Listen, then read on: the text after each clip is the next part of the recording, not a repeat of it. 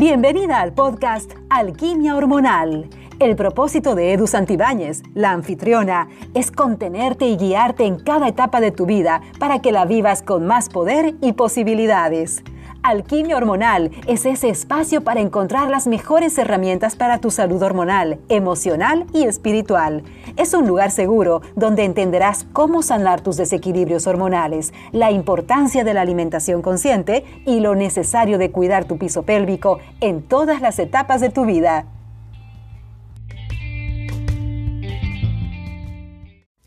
Hola mujeres mágicas, finalmente es miércoles de nuevo episodio. Espero que se encuentren con toda esa sintonía saludable para poder vivir con más vitalidad y más posibilidades. Como saben, este es el tercer episodio de la tercera temporada y decidí dedicar toda una temporada a la menopausia porque siento que las mujeres necesitamos más de este tipo de información y que es imposible en un solo episodio poder abarcar todos los temas relacionados con la menopausia. La menopausia marca oficialmente el final de la reproducción femenina, y aunque esta etapa de la vida es bien conocida, en realidad hay diferentes etapas dentro de la menopausia que son muy importantes para que reconozcas y comprendas. La menopausia en sí ocurre oficialmente cuando dejas 12 meses consecutivos de menstruar. La perimenopausia, por otro lado, ah, se define como alrededor de la menopausia. También se conoce como la fase de transición hacia la menopausia, llamada así porque ocurre antes de la menopausia. Aunque ambas forman parte de la misma transición general de la vida de la mujer, la perimenopausia y la menopausia tienen diferentes términos, síntomas y opciones de tratamiento. Te recuerdo que si quieres saber más sobre la menopausia desde una forma integral, ya puedes adquirir la guía Menopausia Integral, en donde en edusantibanes.diagonal ebook o ebook Recuperar tu poder es el principal objetivo de esta guía. Aquí encontrarás muchos ejercicios mentales, físicos y espirituales que se enfocan en potenciar la libido, manejar tus emociones, controlar y eliminar tu ansiedad, y depresión, al igual que recomendaciones nutricionales, hierbas, suplementos, flores esenciales para tu corazón, huesos, hormonas y tu salud en general. Por supuesto, afirmaciones, preguntas para desarrollar en tu diario como forma de conocerte y meditaciones guiadas para vivir esta etapa de la vida desde tu poder y así crear tus propias creencias que te funcionen a ti pero que también sean amorosas y saludables para no solo para tu camino, sino para el de tus hijas, nietas, sobrinas y toda mujer que impactes en tu vida. Te dejo el enlace en las notas del programa. Bueno, comencemos. La perimenopausia y la menopausia son etapas normales y naturales que generalmente ocurren cuando una mujer tiene entre 40 y 50 años, hacia el final de lo que se considera su vida reproductiva. La palabra peri proviene de la palabra griega que significa cerca de. Esta es la etapa en torno a la menopausia, pero antes de pasar oficialmente por ella. Durante la perimenopausia es que muchas mujeres experimentan en sus cuarentas los ciclos ah, menstruales irregulares, eh, su fertilidad está disminuyendo, pero ojo, mujeres, ojo, porque aún pueden concebir un hijo. Las dos etapas o fases de la transición de la menopausia, de acuerdo a los científicos, es que la perimenopausia en etapa temprana es cuando su ciclo menstrual está que antes era regular, ahora comienza a volverse errático. Así es que si para ti, que siempre has sido errático, pues puede ser algo difícil saber cuándo has entrado en esta fase. En esta perimenopausia que estás en la etapa temprana es cuando en el transcurso de varios meses tu periodo llega una semana o más tarde de lo habitual. Cuando ingresas a la perimenopausia en etapa tardía es cuando al menos 60 días entre algunos periodos. Hay ese, esa tardía entre esos tiempos. Esto puede suceder poco después de que comience la etapa inicial o más comúnmente por varios años. Las hormonas en el sistema de una mujer están cambiando durante este tiempo y las fluctuaciones, como saben, pueden desencadenar síntomas como el famoso sofoco. Bueno, y aquí espero no confundirlas. La premenopausia es cuando no tienes síntomas de pasar por la perimenopausia o la menopausia. Todavía tienes tus periodos regulares o irregulares y se considera que estás en tus años reproductivos. Puede estar ocurriendo algunos cambios hormonales, pero no hay cambios notables en tu cuerpo. Esta es la premenopausia. Por otro lado, durante la perimenopausia comenzarás a experimentar síntomas de menopausia. Por ejemplo, cambios de ciclo del periodo, sofocos, trastornos del sueño o cambios de humor. En la premenopausia y la perimenopausia a veces se usan indistintivamente, pero técnicamente tienen diferentes significados. La perimenopausia ocurre mucho antes de que llegue oficialmente la menopausia. Esto sucede durante tus 30 o 40 años. La perimenopausia está marcada por una caída en el estrógeno, que es la principal hormona femenina producida por los ovarios. Los niveles de estrógeno también pueden subir y bajar más esporádicamente que un ciclo normal de 28 días, lo que puede causar periodos irregulares y otros síntomas. Durante las etapas finales de tu perimenopausia, tu cuerpo producirá, producirá cada vez menos estrógeno. A pesar de la fuerte caída en el estrógeno, todavía es posible que quedes embarazada. Esta fase de la menopausia puede durar tan solo unos pocos meses o hasta cuatro años. La menopausia comienza oficialmente cuando los ovarios producen tan poco estrógeno que los óvulos ya no se liberan. Esto también hace que tu periodo se detenga y se te diagnostica la menopausia una vez que no hayas tenido un periodo durante un año completo. Tal vez te puedas preguntar que si es posible ingresar a la menopausia antes de lo normal. La respuesta es sí. Si tienes antecedentes familiares de menopausia precoz, si eres fumadora, si has tenido histerectomía o uferoctomía, si, si te has sometido a tratamientos contra el cáncer, entonces tu respuesta es sí. Pero, ¿qué conlleva la perimenopausia y los síntomas perimenopáusicos? Dado que un óvulo que ha ovulado y no ha sido fertilizado es lo que desencadena un periodo mensual o un sangrado menstrual. Tiene sentido que los óvulos de una mujer sean la razón central por la que ingresas a la perimenopausia. Ah, cuando nace una niña tiene todos los óvulos que tendrá y con el paso de los años la calidad de estos óvulos disminuye. Cuando la degeneración alcanza una etapa crítica, la hormona folículo estimulante y la hormona luteinizante aumentan para tratar de forzar la ovulación de estos óvulos. Las hormonas están subiendo porque se esfuerzan cada vez más para que los ovarios funcionen. El aumento de estas dos hormonas generalmente se asocia con estar en la perimenopausia. A la edad en que comienza la perimenopausia varía. De acuerdo a los Estados Unidos, la mujer promedio tiene 49 años. Algunas mujeres tienen alrededor de, 30 años cuando comienzan con la perimenopausia, mientras que algunas no comienzan el proceso hasta mediados de los 50. Entonces todo depende de cada mujer. Bueno, y te preguntarás, ¿cómo saber exactamente cuándo ya estoy en la menopausia? Pues la menopausia se identifica después del hecho de que hayas pasado un año completo sin ningún sangrado menstrual. Esto es la menopausia. Eh, puede que hayas pasado por un largo periodo de meses sin tenerlo, pero si llega antes de que hayan pasado 12 meses, entonces todavía estás en la perimenopausia. La mayoría de las mujeres estadounidenses llegan a la menopausia alrededor de los 51 años. En los Estados Unidos, las mujeres generalmente ingresan a la menopausia entre las edades de 40 y 58 años. Un promedio es los 51, de acuerdo a la Sociedad Norteamericana de Menopausia. Eh, hasta hay algunas mujeres que también incluso a su menopausia les llega hasta los 60 años.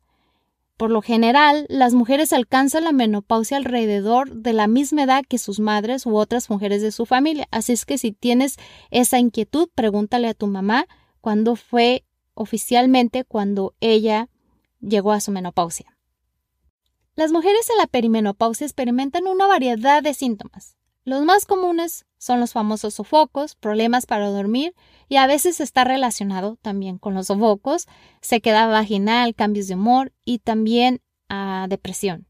Pero las mujeres también se quejan de una amplia variedad de síntomas que les afecta durante este tiempo. Esto incluye un sabor extraño en la boca. Uno de los estudios más grandes a las mujeres que atraviesan esta transición de la menopausia es el estudio de la salud de la mujer en toda la nación. Swan descubrió que el momento más común para que aparezcan los síntomas es en la etapa tardía de la perimenopausia. Por supuesto, algunas mujeres tienen estos síntomas antes. Recuerden que todas somos diferentes.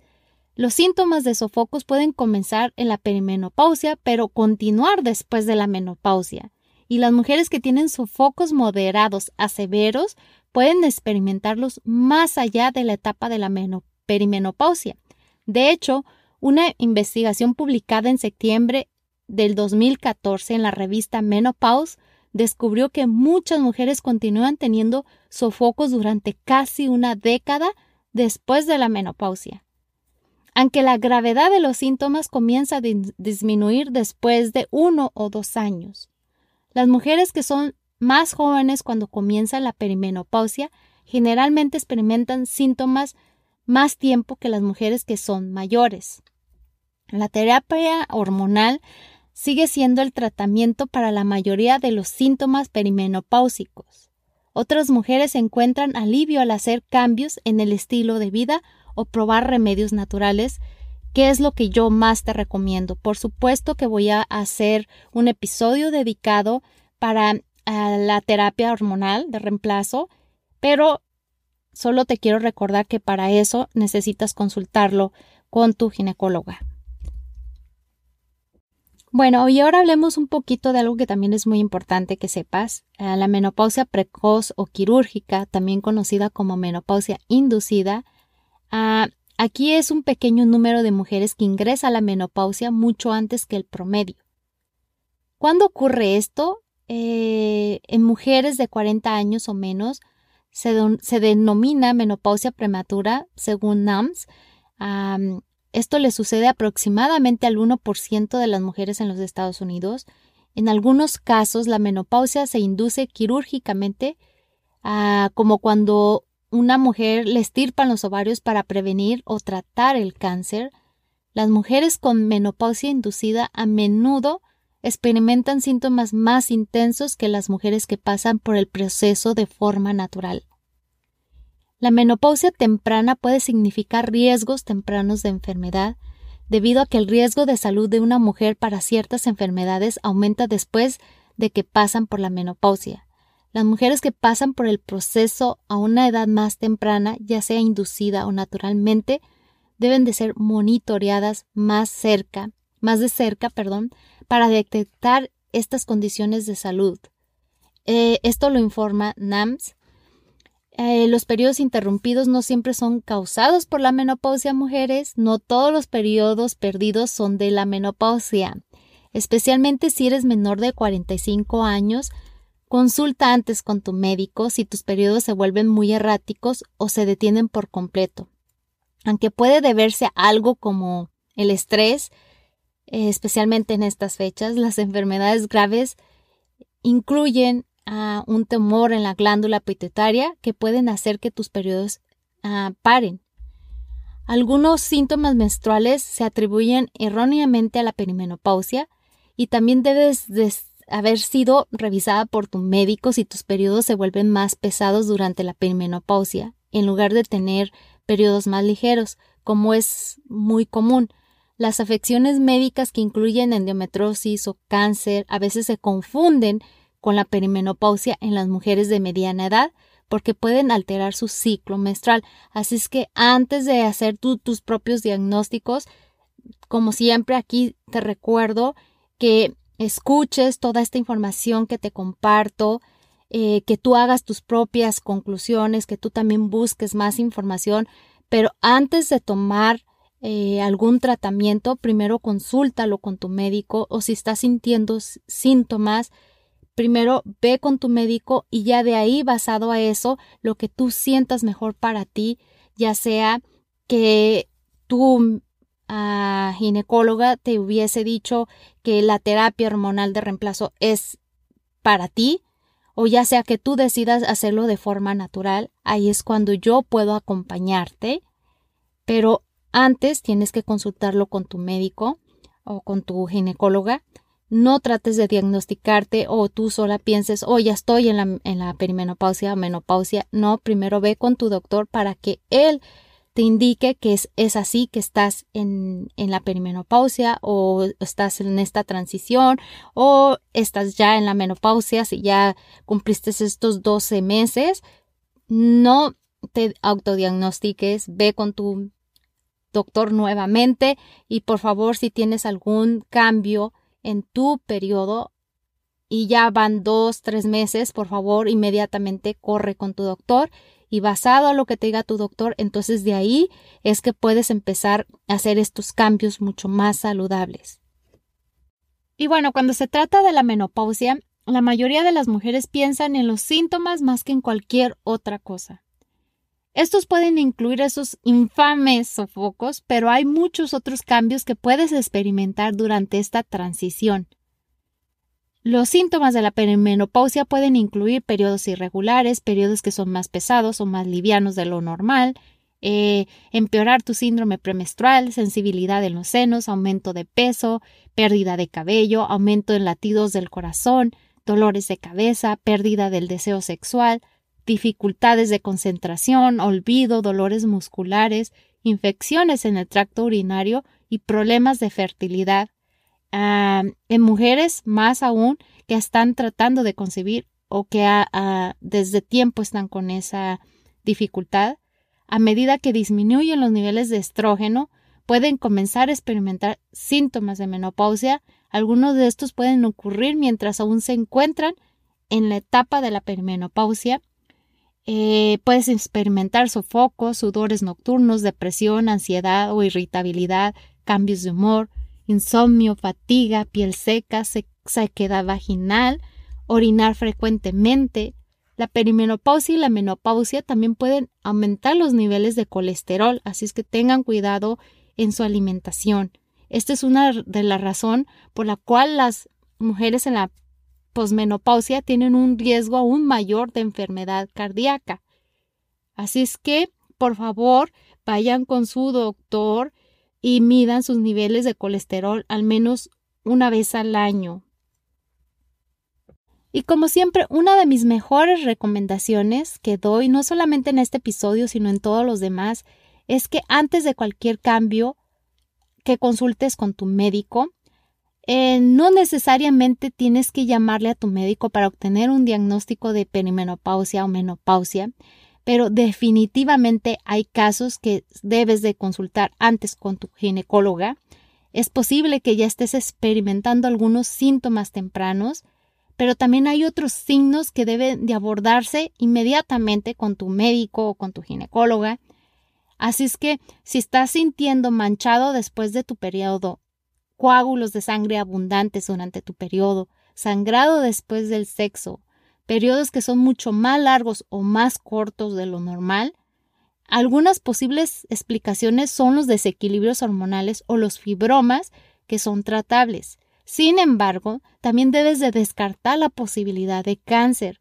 También debes de consultar con tu médico si los síntomas de la perimenopausia o la menopausia se están volviendo lo suficiente graves que están interfiriendo con tu vida, con tu calidad de vida. Así es que no, si tú estás llevando un estilo de vida saludable, si te estás alimentando saludable y aún así estos síntomas interfieren con tu vida, por favor, no dudes y haz una cita ya con tu ginecóloga. Preguntarás, ¿hay tratamientos para la perimenopausia y menopausia? Y por supuesto que sí, tu médico te puede proporcionar alivio con una receta para tus síntomas de la menopausia eh, que es la terapia con estrógenos o la terapia de, de reemplazo hormonal.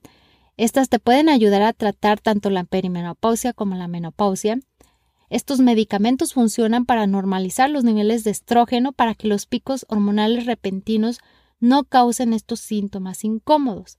Incluso algunas formas pueden ayudar a reducir el riesgo de osteoporosis, eh, la terapia con estrógenos está fácilmente disponible en muchas formas como pastillas, cremas, geles, parches en la piel y también la puedes comprar la terapia de estrógenos de venta libre. Ah, también, por ejemplo, las cremas vaginales recetadas pueden aliviar la sequedad y el dolor de las relaciones sexuales. Los antidepresivos pueden ayudarte con los cambios de humor para las migrañas. La gabapeteína o neurotin, un medicamento anticompulsivo, puede ser una opción. Esto es lo que te recetaría por lo regular tu médico, tu ginecóloga. Es por eso que te digo que antes consultes con ellos. Estas son cosas que yo no recomendaría. Yo me optaría primero por lo natural.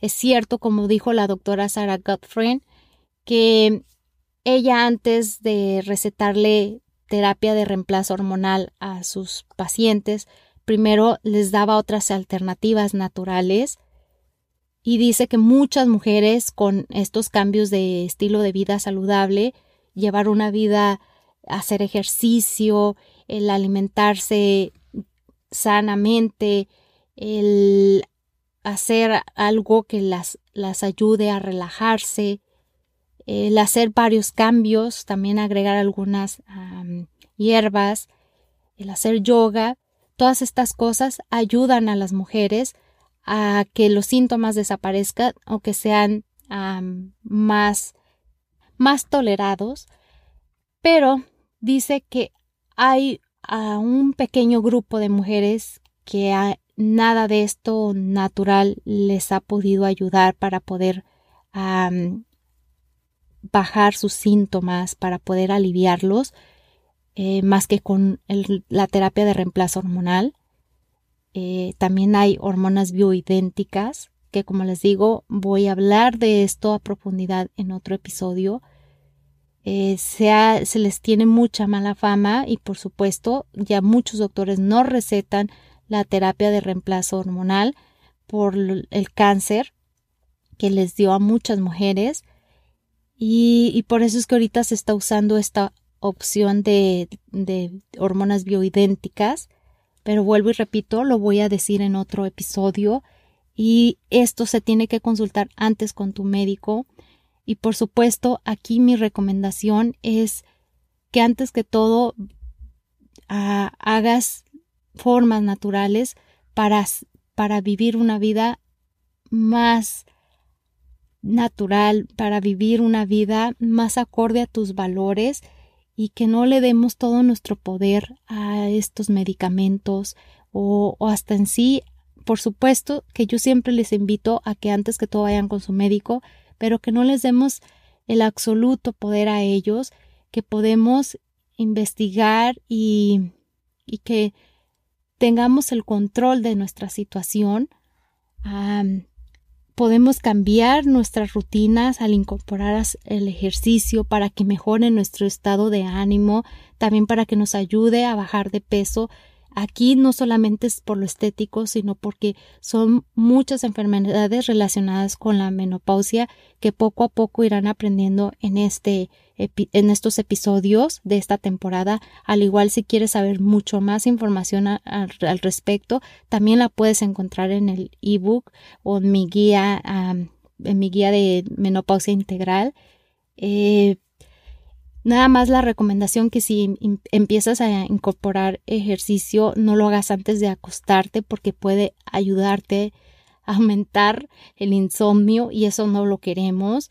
Al igual, eh, también te pido que si vas a hacer ejercicio, no hagas ejercicio ah, muy vigoroso porque eso va a desatar más estos ataques de sofocos. Al contrario, haz un poco de ejercicio, por supuesto, pero que sea eh, mucho más como yoga, camines, que no sea de alto impacto, que sea bajo impacto.